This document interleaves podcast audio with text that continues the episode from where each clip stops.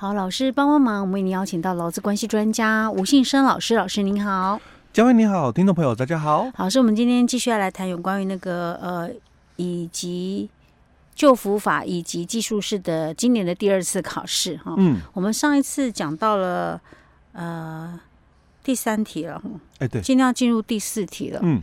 这是就业服务法的考试喽。哎，对，第四大题的部分哦。好，所以我们来看一下第四大题，他其实他就问到，他说，甲军毕业之后，那透过公立就业服务机构的推荐哦，嗯，那他到那个 B 公司上班是，那所以他就要考那个劳退条例，劳工退休金条例哦，是，所以他请你依照劳工退休金条例的的。规定哦，回答下列的问题哦。嗯、好，那里面有三个小题。嗯，哦，那第一个小题就提到哦，那这个 B 公司在甲军到职之日起哦几天内，应该要帮他去这个提缴劳退六趴。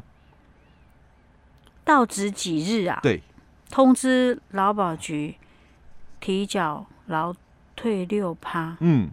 这个我们在节目比较少讲，对，我们一般都是直接讲说保劳保啊，哎，对，就当天要保到职当天保，对，那这个我们在节目我们比较少谈过。啊，啊，一到职马上就要提缴了，不是要做满一个月领的薪水再来提缴，我是这样想啊。一般他如果是这个承办人员的话哦，嗯，可能有些就会知道，嗯、那有些因为可能。我我的师傅没有教我，我的师傅只教我，就是反正到职的第一天，通通就要就是啊，全部都要做，都要做啊，啊，所以一般的这个人资伙伴可能也会被他给考倒，因为你没有去看法规哦。那他也不能写当天，因为答案不是当天到职日。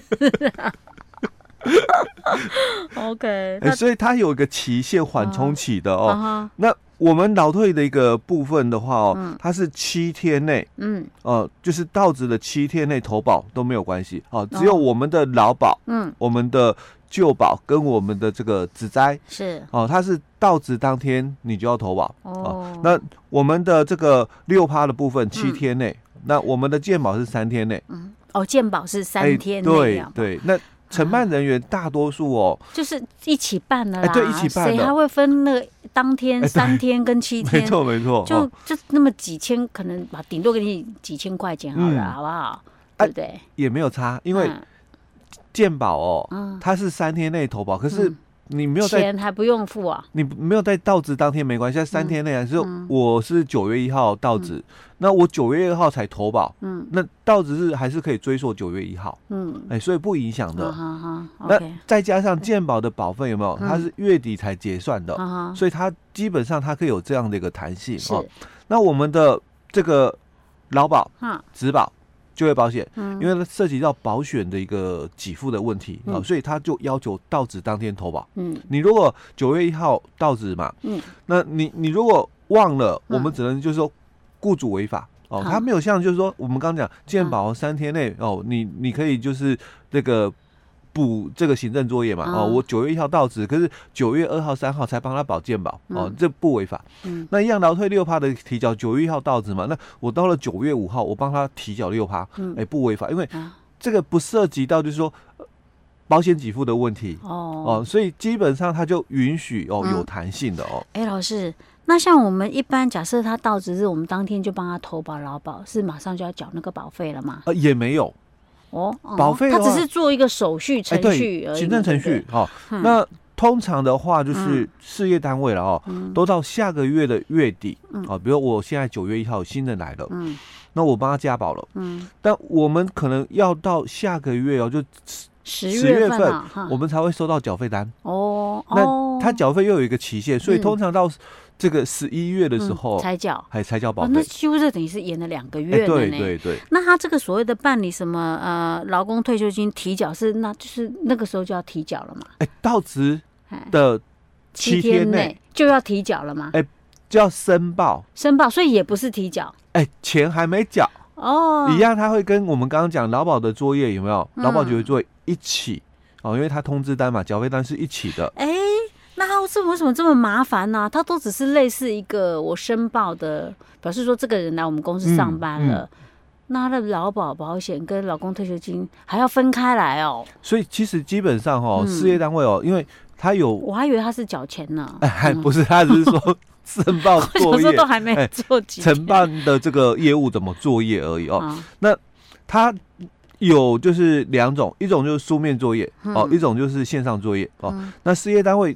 很多啦，现在都线上作业比较多哦。嗯、那线上作业你就一次处理一样哦，嗯、五合一哦，就一次都处理了啊。嗯、那如果你用纸本作业也是一样，因为现在的表格的设计也是五合一，嗯、所以五个社会保险、劳保、就业保险、那职灾保险、劳、嗯、退跟健保哦，嗯、就五五合一的表格哦，嗯、那就一起作业了。对。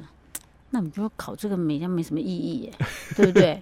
对 这个基本上，而且还哦，大概四分哦，分数占很高，哦、因为可能很多人啊，嗯、就比较没有注意到他，因为承办人员哦，嗯、我我的师傅教我说，反正到职当天嘛，嗯、你就保，而且我们现在作业以前就是三合一表、四合一表哦，嗯、现在五合一表嘛哦，那所以很习惯就是到职当天全部保了，嗯、所以可能就会。漏掉没注意到这种小细节的部分，所以是一三七，哎，对对对，第一天啊，哈，当天投保，劳保投保，然后健保就三天对。内，然后那个劳退六趴就是七天内，对，一三七很好，很好记，哎，怎么不是一四七？听一四七这样比较好记，下次可以建议，嗯，健保局可以再把时间哈往后一点，哦，这样对呀，这样很好记啊，会会打麻将的人应该都听得懂吧？哎，我我是用诙谐的方式哈，告诉大家去怎么去记，对对对，会比较好记。像之前我们在呃。背法条的时候也是习惯了哦，用这种连接的方式比较容易记。不要以为我很会打麻将，没有，我不会打哦。我只是知道什么听什么一四七，哎，对对对，对哦，就像我们之前我们在节目也说过哦，像大量解雇的一个定义啊。那其实如果要看那个大量解雇的那个法规第二条哦，它有定义啦。嗯，可是那个。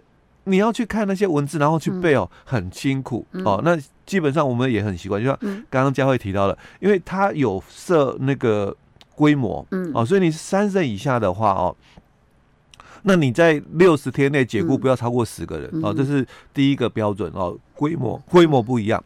那如果你是三十以上的公司，那不到两百的，那因为公司规模大一点，所以标准有两个哦，一个就是一样六十天内的，可是因为。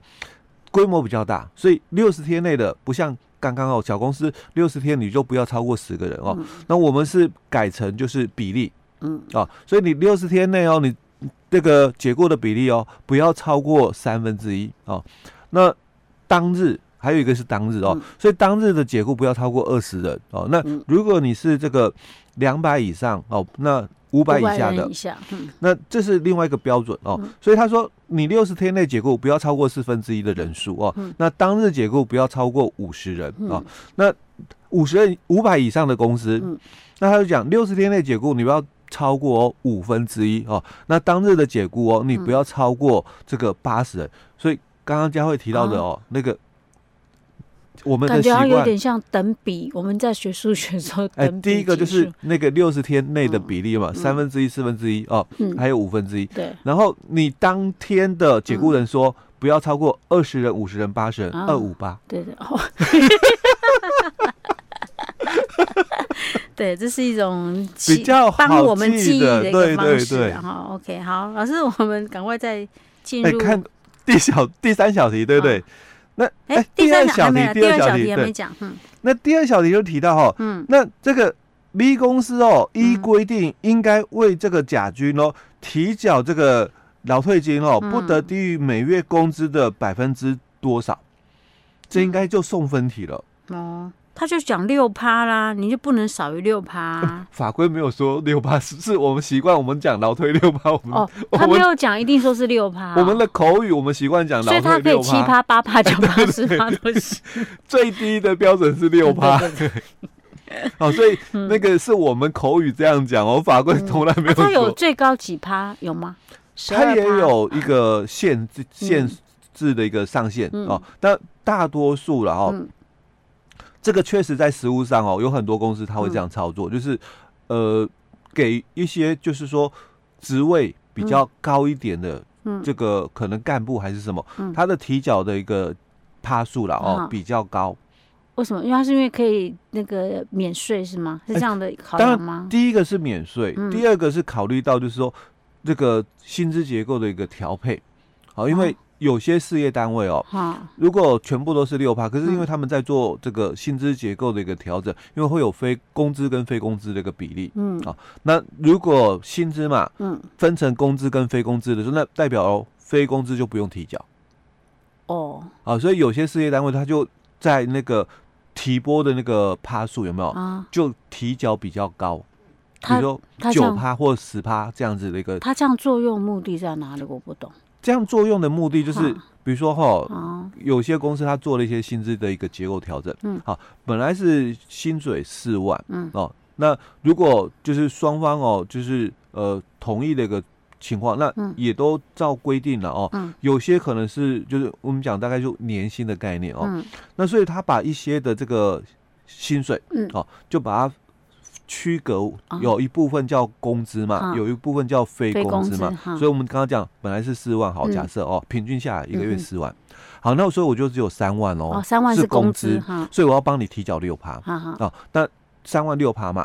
那就一千八，可是如果我是原来不区隔的时候，我应该是四万的六趴，对，那那就是呃四六两千两千四哦，哦，那这样的一个损失对老公而言嘛，就差了一个六百块。哦。那如果公司今天这样子调整哦，那我我不要帮你就是提那个六趴，嗯，你你三万，嗯，那我帮你提八趴好了。嗯那也是两千四，对，哦，哎，这是不会造成劳工在提缴的一个损失了。OK OK，所以对劳工是有益的，啊，对。雇主应该也是有益的，不然他不会不会说为什么要这样做。哎，对对，好吧，那至于那个哪里有意，那个我们就不在节目当中讲了，我们能讲的就讲了，不然的话，他说老师教太多。OK，好了，这样了解了啦。嗯、OK，好，所以就是最低就是不低于六趴嘛。哎、欸，对对，对。好，哎、欸，还有第三小题、喔。哎、欸，第三小题哦，那、嗯、就乘上哦，就乘第二小题的部分哦。嗯。那如果 B 公司哦没有按时去提缴或者是缴足这个退休金的话哦，嗯、那他从这个期限届满的次日起哦到。完成缴纳前一日止哦，每超过一天的话，就会加征多少的这个滞纳金哦。那到他这个提缴为止哦，那这个就看我们的这个罚款的一个部分，因为老退条例哦，你没有照规定的话有处罚哦。好，所以在这个老退条例的一个规定里面哦，他就有提到了说，那如果你没有按照我们刚刚讲说，你应该要。依照这个劳退条例十四条嘛，按照劳工的这个工每个月的工资嘛，哦，帮他去提缴最低嘛，百分之六。是。那你没有按照这个标准去提缴哦，那就会有就是百分之三的一个处罚的一个部分哦，就我们百分之三的滞纳金。哎，对，就我们劳退条例里面哦，第五十三条的一个规定哦，他就提到，雇主违反这个第十四条的第一项或者是。第十九条的第一项或二十条的第二项的规定了哦，嗯、那没有按时去提缴或缴足这个劳退金的话，嗯，那就从这个期限届满的次日起哦，到完成缴纳的前一日止哦，每逾一日就加征他应提缴金额百分之三的一个滞纳金，到提缴金额的一倍为止、嗯、哦，所以他是考，就是说这个、嗯、这个。百分之多少？那我们就写百分之三啊。如果他是写最高的话，嗯、那就是一倍。OK OK，好的，好，这个是因为法条很清楚了。哎，对。嗯，OK，这个有看过人，大家就会知道。欸，对对。OK，老师，我们今天先讲到这儿喽。好。